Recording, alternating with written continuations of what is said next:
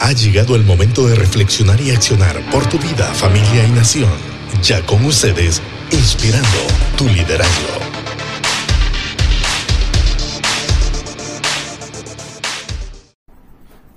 Fíjense que me encontré un artículo de hace mucho tiempo y mi esposa se regía, ¿verdad?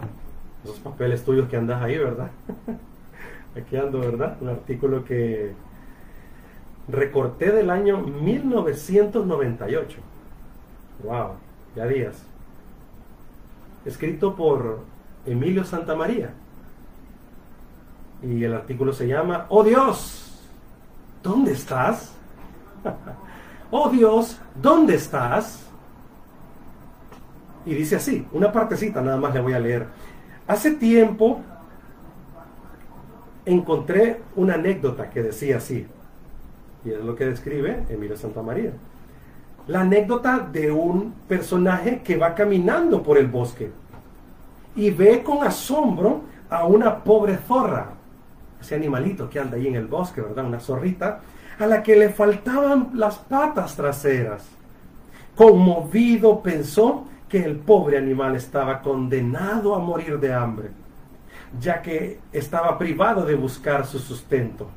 Sin embargo, observó que un tigre se acercaba a ella. Hmm. Y lejos de agredirla, como esperaba, el monje le entregó comida. Y, lejos, perdón, aquí me, me, moví un poco, y lejos de agredirla, como esperaba este personaje, que era un monje, el tigre le entregó comida. Hmm. Atónito ante lo que acababa de ver, decidió observar lo que ocurría un día más, y otro día más, y un tercer día más. Para su asombro, el tigre siguió llevando puntualmente alimento a la zorra, y ésta así sobrevivió. El hombre interpretó lo que había presenciado como una señal de Dios. y decidió sentarse en lo más profundo del bosque. Aquí viene la parte importante. Así que este monje decide sentarse en lo profundo del bosque con actitud contemplativa. Ay, aquí está este pobre. Absorto sus pensamientos en la bondad del Todopoderoso, esperando que Él le proveería, le proveería su sustento. Pero pasaron los días y la ayuda no llegaba. Este personaje se debilitaba cada vez más. Pero su fe lo hacía persistir en su intento de seguir las instrucciones. Mas como la situación se volvía insoportable y sintiendo que desfallecía hasta morir, clamó increpando a Dios y le reclamó su falta de atención. Señor, he seguido tus señales, dijo. Pero veo que lo que haces con un simple animalito como esta zorra, no lo haces por uno de los tuyos como yo. ¿Por qué, Señor? ¿Por qué? Fue entonces cuando escuchó una voz suave pero firme que le dijo, ay hijo, ay hijo mío, interpretaste mal mi mensaje. Es el papel del tigre el que debiste asumir, no el de la zorra. Y creo que hoy más que nunca, esa pregunta, oh Dios, ¿dónde estás hoy? Es muy latente para todos.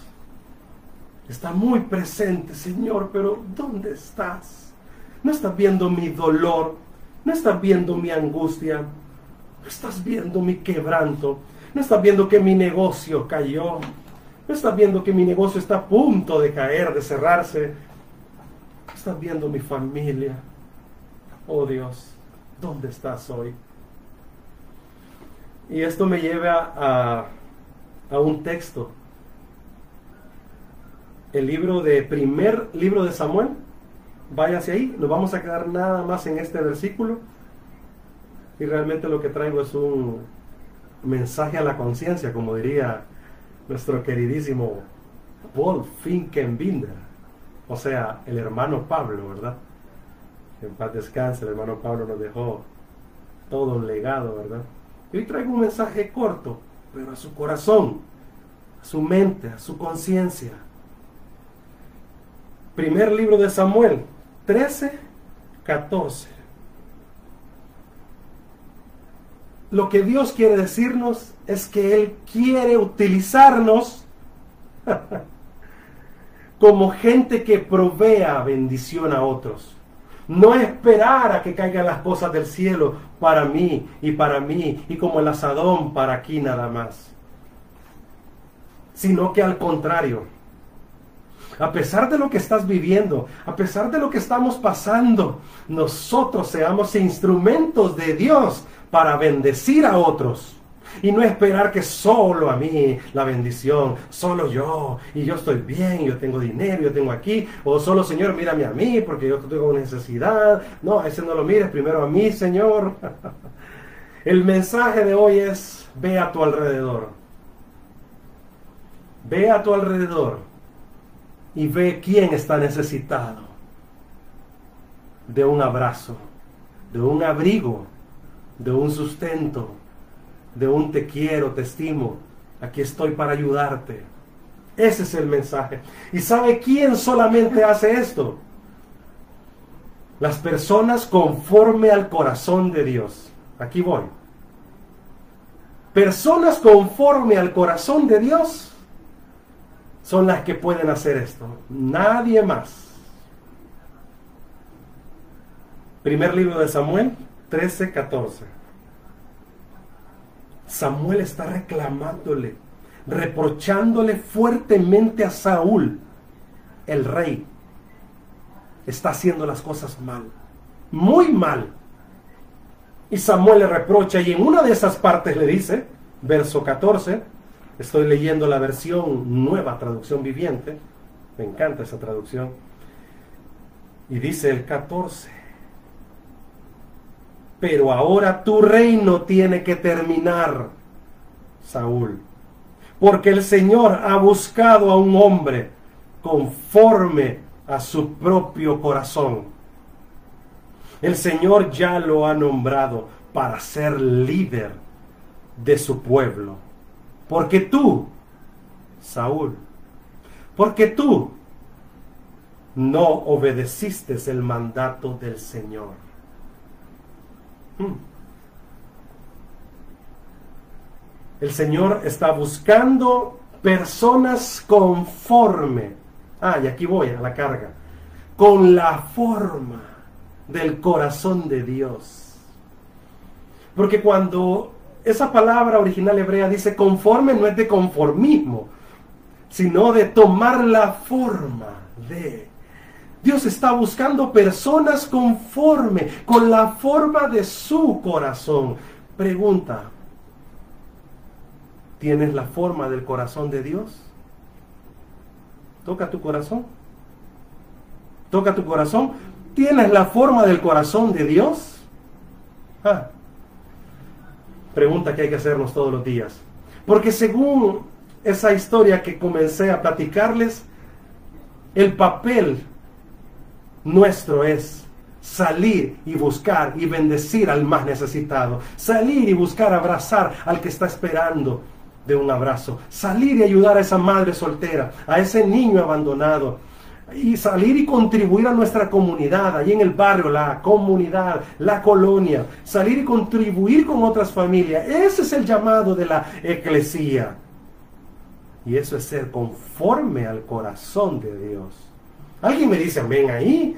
Alguien puede escribir, por favor, y decir amén. Alguien puede levantar sus manitos así, ¿verdad? Y decir, es cierto, Señor. Ese es el llamado al cual tú siempre has tocado mi corazón para ir y bendecir a otros. Miren, yo me he estado fijando. La gente quiere volver al templo. La gente quiere volver a la iglesia local. Sí, está bien. No, ¿por qué no? no, no está mal ese deseo y ese anhelo. Pero a veces yo creo que es porque somos bien templistas, bien cultistas. O sea, no podemos vivir sin el culto. Y me refiero a esa liturgia del culto como tal. Esperando que otro venga y me dé de comer, cuando ya yo más bien podría dar de alimento a otros. Y me refiero, me refiero al alimento espiritual, a llevar palabra a otros, a mi casa, a mi familia, a los míos. ¿Por qué esperar ir a una iglesia entonces? Si ya mi llamado es ser la iglesia y yo llevar este mensaje de esperanza a otros. Tantos vecinos que están sufriendo ahorita, que han perdido un ser querido por este coronavirus, por este virus maligno. ¿Cuántas familias están ahorita sufriendo porque no tienen un trabajo? Y usted puede llevar una canasta familiar a esa familia. Una canasta que dé sustento y eh, eh, sostén por algunos días, pero además usted pueda llevar una palabra a ellos y decirle, ánimo familia, el Señor no te ha dejado, el Señor ha estado pensando en ti y aquí estoy yo, por eso estoy obedeciendo la voz del Señor, porque sabes, yo soy una persona conforme al corazón de Dios. y yo creo que necesitamos, hoy más que nunca, aprender a ser conforme su corazón. Yo solo quiero decirle dos cosas, dos pensamientos que quiero transmitirle. El Señor está buscando a alguien conforme a su corazón, con la forma de un corazón fiel. Ese es el primer pensamiento. Con la forma de un corazón fiel. Dios está buscando gente fiel, gente que haga conforme al corazón de Dios. ¿Sabe cómo? Usted se preguntará, ¿y cómo, Raúl? Bueno, fiel a su palabra. fiel a su palabra, que nos sustenta, que nos da aliento, que nos da vida. Y así como lo ha hecho con nosotros, puede hacerlo con alguien más. Así que su llamado es ser fiel. ¿Y fiel cómo? Fiel a su palabra. Pero sabe que también fiel a su promesa.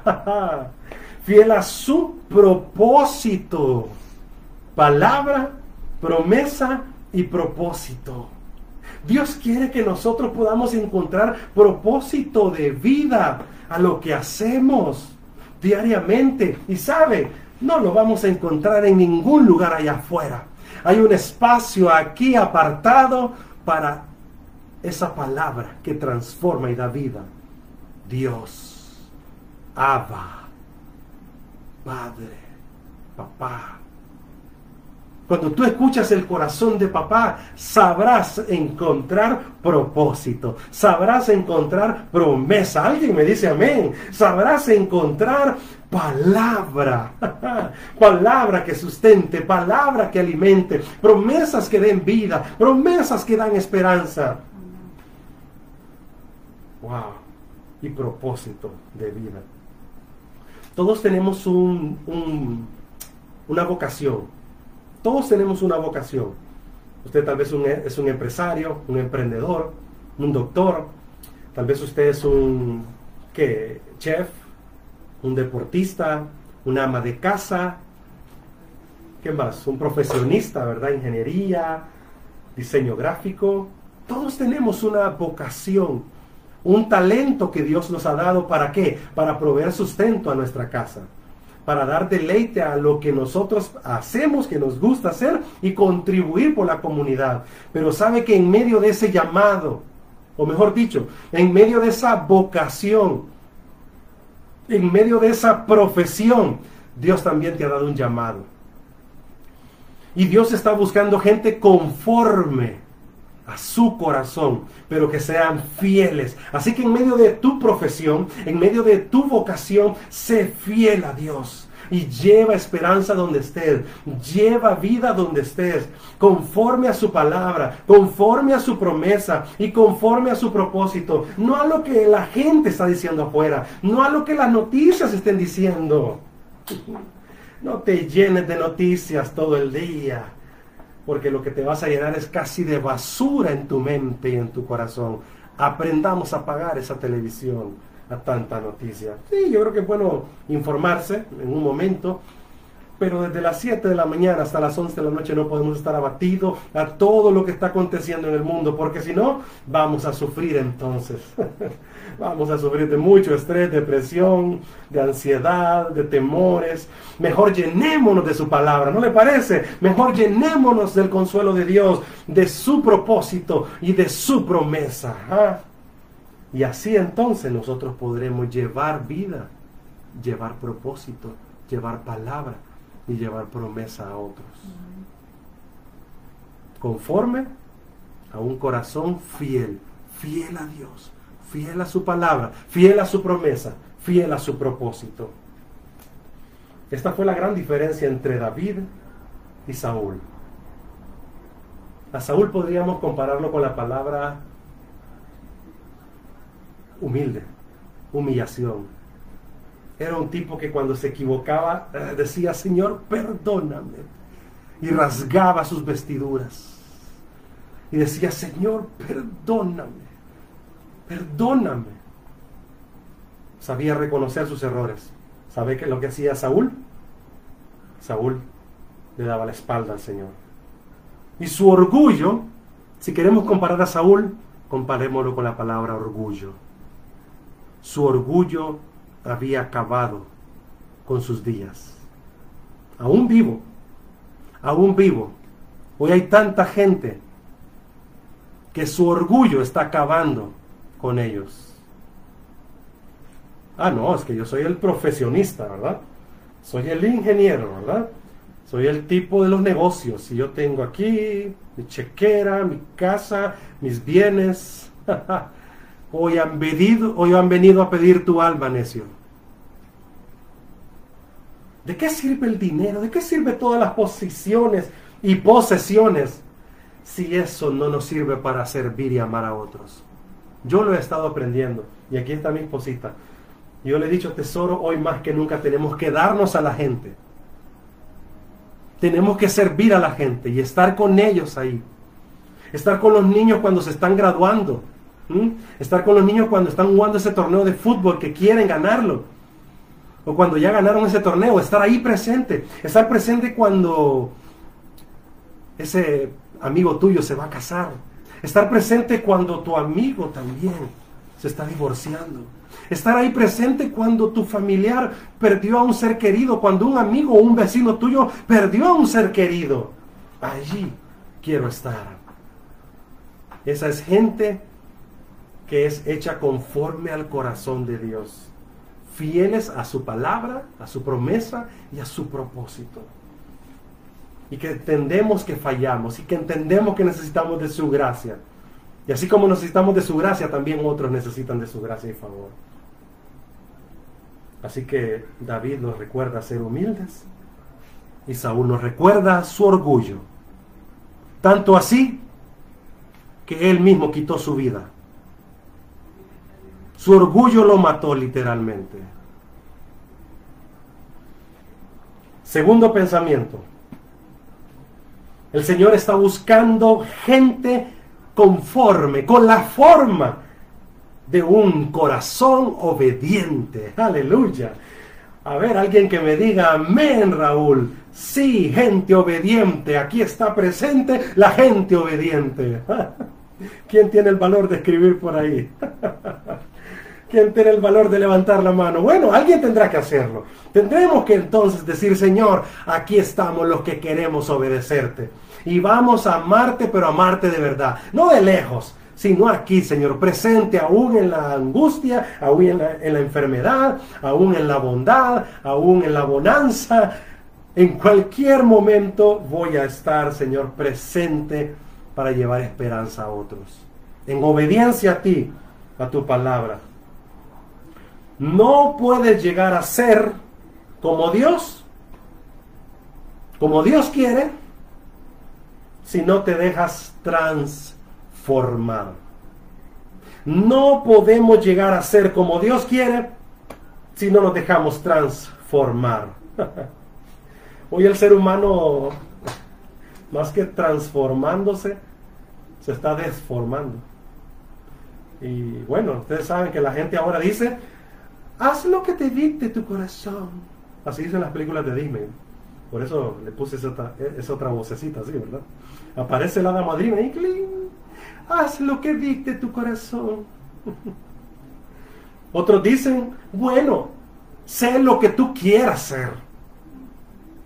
Y así vive la vida. No importa lo que digan los demás. Sé lo que tú quieras ser. Así dicen todos los pichinguitos, películas, todas las series que salen ahora, ¿verdad?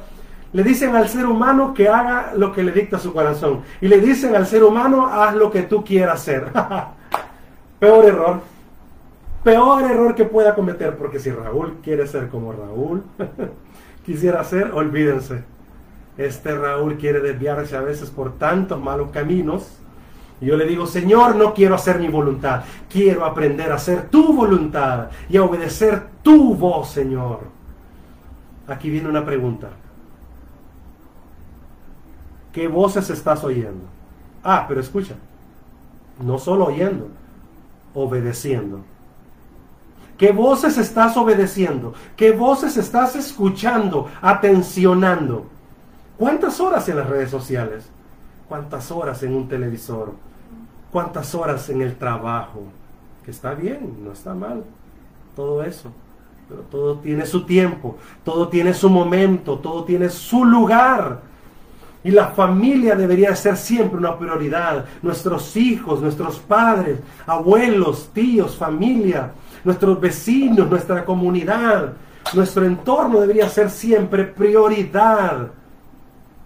No solamente el ser, sino también el qué hacer. Cuando tú empiezas a crecer en tu ser, a valorarte tú, a quererte tú, a amarte tú, así vas a empezar a amar a otros y vas a hacer entonces lo que el Señor nos ha dicho. Ama a tu prójimo como a ti mismo. Un corazón obediente es el segundo pensamiento.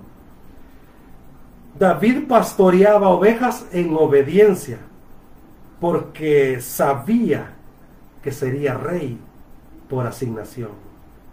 Sabía que él sería rey por asignación del Señor.